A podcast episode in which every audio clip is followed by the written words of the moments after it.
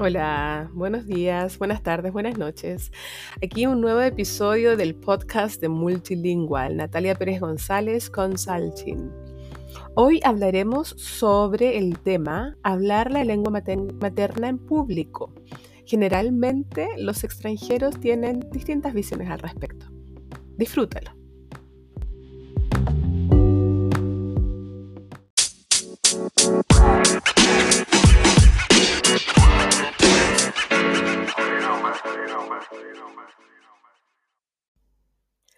Hablar la lengua materna en público es lógico, ¿no? Si emigramos, tenemos que hablar nuestra lengua. A algunas personas les da miedo, les da vergüenza o están traduciendo todo el tiempo lo que están hablando delante de otras personas. Esa situación es súper común, no solamente en Alemania, sino que en otros países también. ¿Por qué? Porque el tema del bilingüismo, el multilingüismo, tiene que ver con la implementación de tu autoestima, de tu personalidad, de tus, eh, de tus capacidades eh, comunicativas con tus hijos en un medio determinado, en, ese, en, ese, en, esa, en esa situación, en esa constelación social, ya sea en la familia, en la escuela, en la guardería o con los amigos. Es por eso que este episodio se dedica al tema de hablar la lengua materna en público. Hay mucho que no se conversa y no se sabe, solamente se vive. Y eso es lo que yo te estoy informando en este episodio.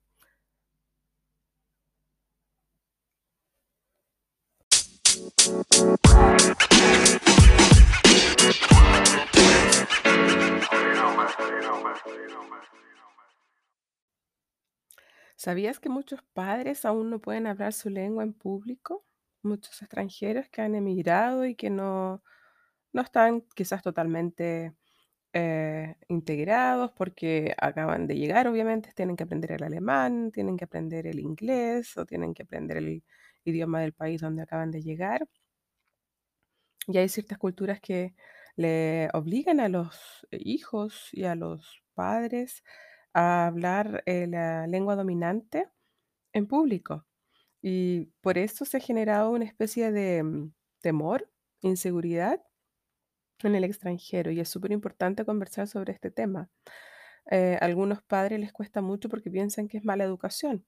Eso es uno de los argumentos típicos que he escuchado en, en- mis trabajos, en mis asesorías, en mis workshops, en mis charlas.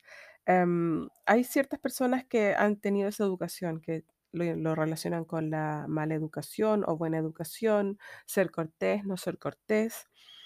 Pero si hablamos de lengua, si hablamos de bilingüismo, bilingüismo, bilingüismo, multilingüismo, sabemos que es súper importante hablar consecuentemente la lengua en todas partes como algo bello, algo maravilloso que llevamos con nosotros en, en la mochila en cualquier lugar del mundo. Por ende, es súper importante saber cómo enfrentamos esta situación.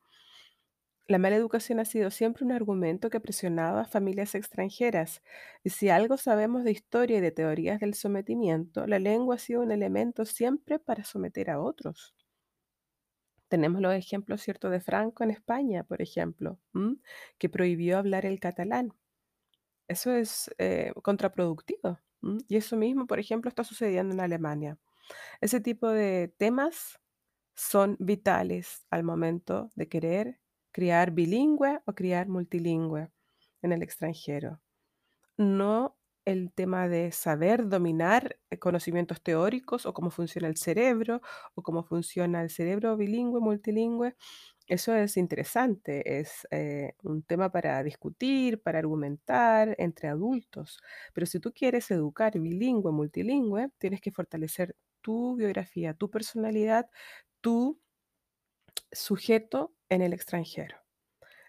Esa, por ese lado, es decir, la práctica, la integración, las relaciones sociales en el nuevo país, el aprendizaje del idioma, son temas vitales. El aprendizaje, el, escalar, ir subiendo de trabajo, estudiar en el extranjero. Todas esas son las herramientas, todos esos son los focos, los centros que te darán a ti la fortaleza para, entre una eh, de las tantas cosas, argumentar y explicar de una manera muy educada, muy diplomática, que efectivamente sí, tú tienes que hablarle en público a tu hijo tu lengua materna para que él efectivamente tenga el beneficio del trabajo bilingüe, multilingüe, ¿ya?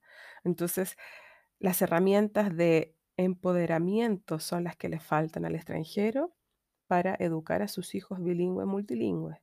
Y en función de eso, cuando nosotros estamos explicando que efectivamente nuestro trabajo es educar a nuestros hijos eh, en público con nuestra lengua materna, cuando se comenta, y siempre lo he visto y siempre lo he dicho, eh, y las familias que lo han, lo han hecho se dan cuenta que la gente aprende. Quien no sabe, aprende y dice, ajá, perfecto. Y obviamente el compromiso es también aprender la lengua dominante y no ser una subcultura, un gueto aparte dentro del país. Ese es un trabajo de educación. De eso trata mi trabajo. Entonces, es más, si acostumbras a educar tú a quienes llegasen a mirarte mal por hablar tu lengua, estarías contribuyendo a la paz del mundo en realidad. Exacto. En estos momentos es mucho el desconocimiento y el prejuicio de que los extranjeros no se integran, no, no quieren eh, aprender el idioma materno, el idioma dominante del país donde, donde se vive. Todos esos son los prejuicios que se han establecido en las cabecitas de las personas eh, y en Alemania, por ejemplo, la gente no sabe que ser bilingüe trae, trae beneficios para el futuro del niño, ¿ya? Entonces, quien no entiende y se molesta es porque se siente menos poderoso, inseguro. Así es, y quien no entiende en realidad y se molesta eh, cuando le están hablando en otro idioma delante de sí, es porque en realidad no tiene control de la situación. Se siente inseguro, débil, menos poderoso. Y resulta que ahí empiezan los problemas, porque hay culturas que necesitan entenderlo todo y quieren saberlo todo. Eso es la experiencia, por ejemplo, que se tiene en Alemania. Pero resulta que si yo quiero hablar con mis hijos, mi idioma materno y conversar mis temas con mis hijos, ese es mi derecho. Es un derecho humano hablar la lengua materna con los hijos, más si son temas de nosotros. O sea, nos están quitando un derecho humano eh, básico eh, pues solo por el hecho de vivir en el extranjero. Eso no es posible. Ustedes tienen que empoderarse, tener conciencia de ese derecho en el extranjero. Los otros no tienen por qué tener control de mi comunicación personal, privada con mis niños.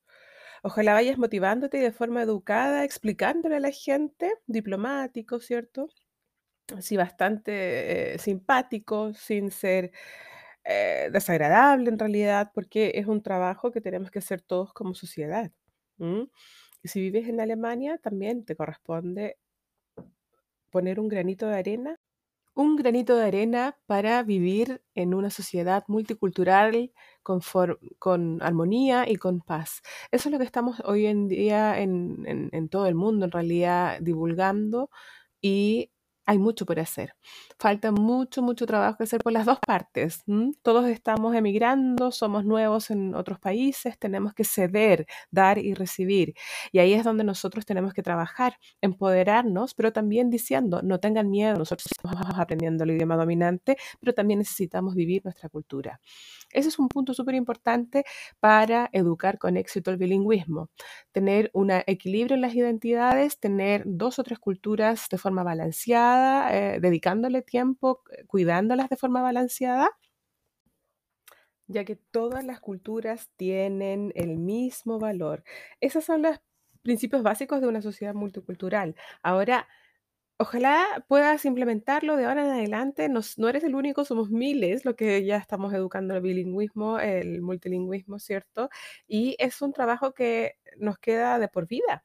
Vamos a tener que transmitir, multiplicar el tema, hablar, ser embajadores de nuestra cultura y para eso no necesitamos tantos estudios científicos, necesitamos eh, aprender y leer o, leer autores eh, que han hablado del bilingüismo. Eso queda para los investigadores. Ahora lo que nosotros necesitamos es eh, fortalecer nuestra autoestima.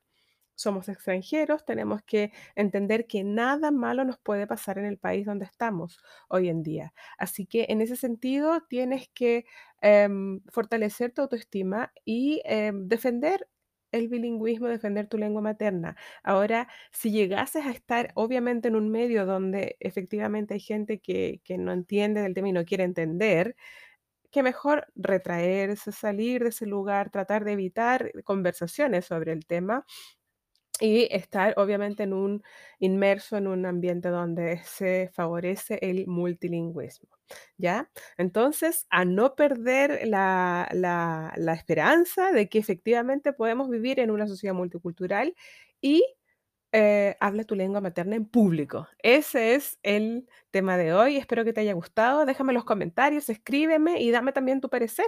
Eh, ¿cómo te ha sido tu experiencia? Y si tienes más, em, temas que quieres conversar conmigo, coméntalos y preparo el siguiente episodio de podcast. Así que un abrazo fuerte y que tengan un lindo día.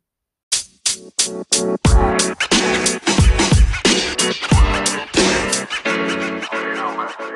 You know, man.